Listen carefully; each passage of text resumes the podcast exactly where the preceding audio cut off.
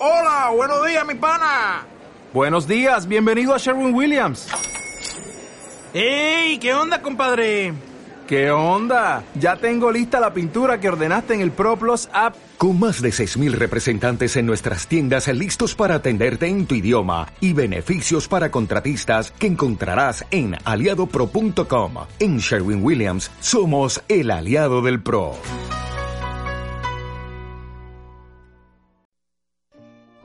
Soy Aide Valdés. Bienvenido a mi blog, donde escribo mis reflexiones sobre cómo acercar la ciencia a la infancia. Hoy vamos a hablar sobre el espíritu científico. En concreto, la cuestión sobre la que voy a reflexionar es la importancia de cultivar el espíritu científico desde la infancia. Comenzamos. En los tiempos en que vivimos nos enfrentamos al desafiante reto de cambiar el actual sistema educativo por uno que responda de manera más adecuada a las expectativas sociales y a los desafíos que plantea el desarrollo humano y social en el siglo XXI. En lo que a la ciencia se refiere, en el marco de la Conferencia Mundial sobre la Ciencia para el siglo XXI Organizada por el Consejo Internacional para la Ciencia y la UNESCO en 1999,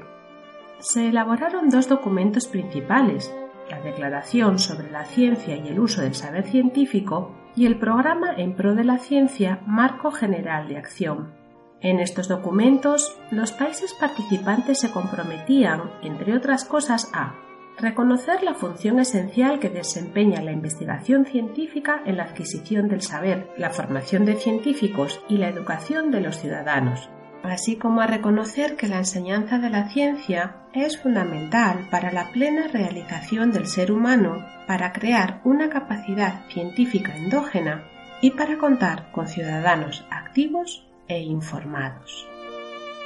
Consecuentemente, todas las naciones participantes en dicha conferencia han ido modificando sus políticas educativas con el propósito de potenciar el currículum STEM, que se corresponde con las siglas de Science, Technology, Engineering and Mathematics, lo que implícitamente ha significado poner el foco de atención sobre las características que debe tener la enseñanza de las materias de ciencias en la infancia. Tradicionalmente, las materias de ciencias han sido impartidas de forma dogmática y memorística, bajo la premisa de que enseñar ciencia es equiparable a enseñar el conjunto de conocimientos científicos que hemos obtenido gracias a la misma. Sin embargo, la realidad es que la ciencia es mucho más compleja que un conjunto de resultados y dogmas. En esencia, la ciencia se trata de un proceso, o dicho de otra manera, de una actividad humana, mientras que los contenidos científicos son solamente el resultado de llevar a cabo dicho ejercicio.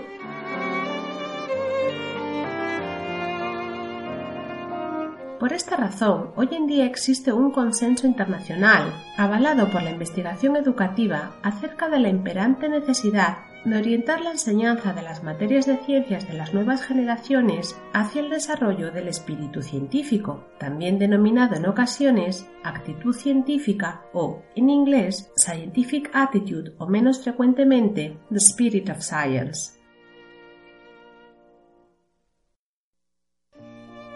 El espíritu científico podría definirse como una actitud determinada hacia las ideas y la información, así como una forma concreta de evaluar las mismas, y se caracteriza principalmente porque su desarrollo lleva implícito el desarrollo de un conjunto de actitudes asociadas al mismo como son objetividad, apertura mental, imparcialidad, escepticismo, curiosidad, pensamiento crítico, inquisitivo y racional, honestidad, respeto a la evidencia, tolerancia a la incertidumbre y consideración a la posibilidad de cambiar de opinión.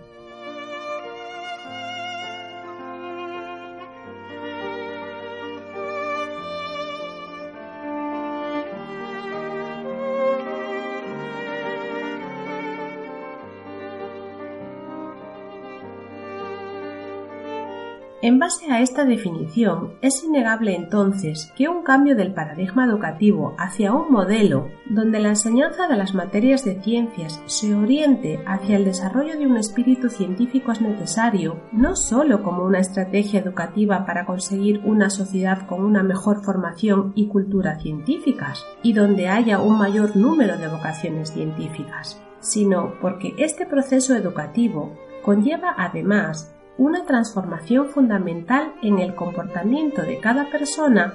enriqueciendo su carácter y personalidad e influyendo en su conducta general, ya que las actitudes asociadas al desarrollo de un espíritu científico trascienden el ámbito científico y son transferibles a muchos otros ámbitos de la vida. Así, por ejemplo, en el caso concreto de los niños, educarlos para facilitar el desarrollo de su espíritu científico desempeña un papel relevante en 1. El desarrollo de las habilidades del siglo XXI, es decir, de aquellos conocimientos, habilidades, hábitos, actitudes y emociones que le permiten a los estudiantes ser exitosos en el colegio, en la universidad y en la vida. Entre las que se encuentran las habilidades para aprender e innovar, creatividad, innovación, pensamiento crítico, solución de problemas, comunicación, colaboración, razonamiento cuantitativo, pensamiento lógico y metacognición. 2. Crear una sociedad libre de dogmatismos y fanatismos, ya que la ciencia permite a las personas adquirir una serie de valores y actitudes que les permiten ver la realidad como es y no de acuerdo con sus deseos o creencias. 3 lograr una progresiva autonomía en el plano personal y social que permitirá a las personas creer en sí mismas y convencerse de que disponen de suficientes herramientas intelectuales para desenvolverse en la vida autónomamente y para enfrentarse a la resolución de problemas cotidianos. Y cuatro, disponer de una buena cultura científica y tecnológica que les permita comprender, juzgar y tomar decisiones con respecto a cuestiones individuales y colectivas que atañen a la sociedad del siglo XXI. Por ejemplo, para poder tomar decisiones acerca de cuestiones ambientales o relacionadas con la salud, es necesario que los ciudadanos dispongan de un cierto conocimiento acerca de algunos aspectos científicos básicos que les faciliten tener en cuenta las evidencias científicas existentes y así, antes de tomar su propia decisión al respecto, evaluar de manera responsable los argumentos existentes a favor y en contra de una determinada postura.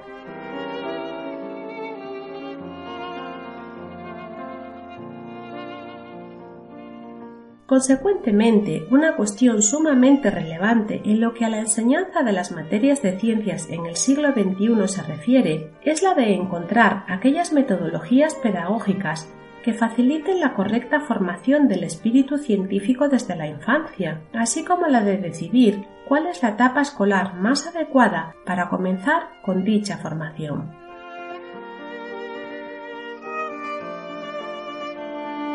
La formación del espíritu científico es algo que ha de construirse a lo largo de toda la etapa escolar, teniendo en cuenta en cada momento las habilidades y capacidades propias de las distintas etapas de desarrollo cognitivo y maduración cerebral, así como los procesos neurológicos de aprendizaje de los niños.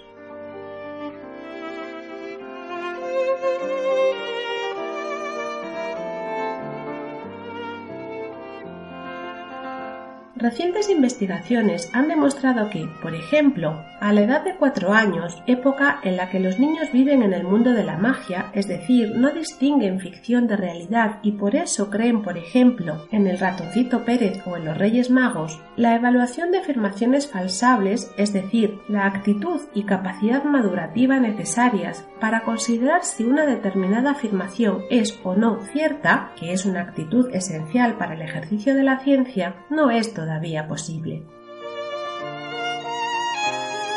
Esto es debido a que, hasta como poco la edad de cuatro años, las representaciones mentales elaboradas por los niños están confinadas a una única realidad, que estos asumen como verdadera, y por tanto, solo a partir del momento en que los niños estén preparados, maduros, para comprender que no existen verdades absolutas y que toda afirmación científica es susceptible de ser falsada o refutada, tiene sentido comenzar a trabajar en la configuración de su mente científica como uno de los elementos necesarios para la posterior configuración de su espíritu científico.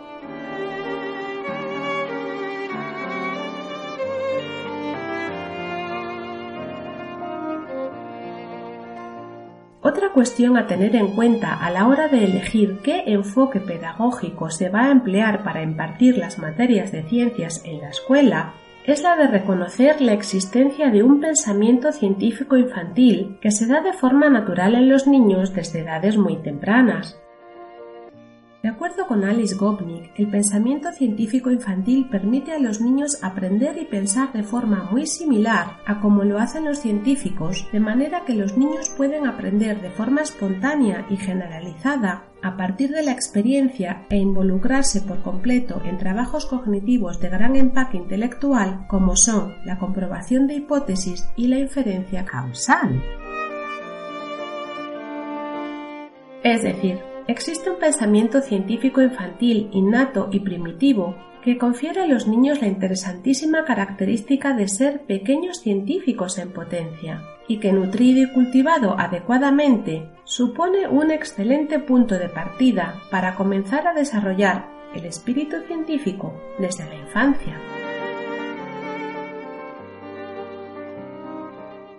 A este respecto, la propia Alice Gopnik afirma en ese mismo artículo publicado en la revista Science que la forma más adecuada para acercar la ciencia formal a los niños durante la primera infancia, es decir, hasta la edad aproximada de los 6-7 años, es a través de actividades como fomentar el juego o presentar anomalías y preguntar por explicaciones, es decir, acciones pensadas y diseñadas para promover el pensamiento científico.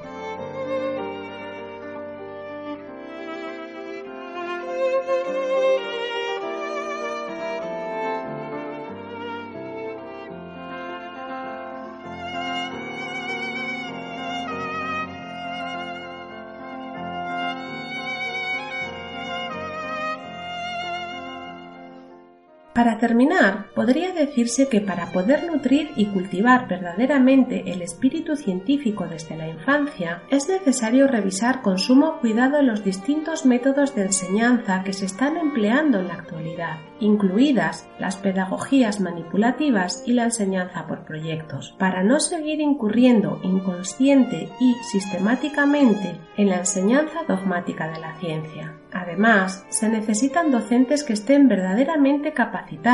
recibiendo la formación adecuada, para generar situaciones que ofrezcan a los alumnos la oportunidad de hacer ciencia en el aula. Por último, se necesitan nuevas investigaciones que permitan hacer propuestas educativas basadas en la evidencia científica para llevar la ciencia al aula.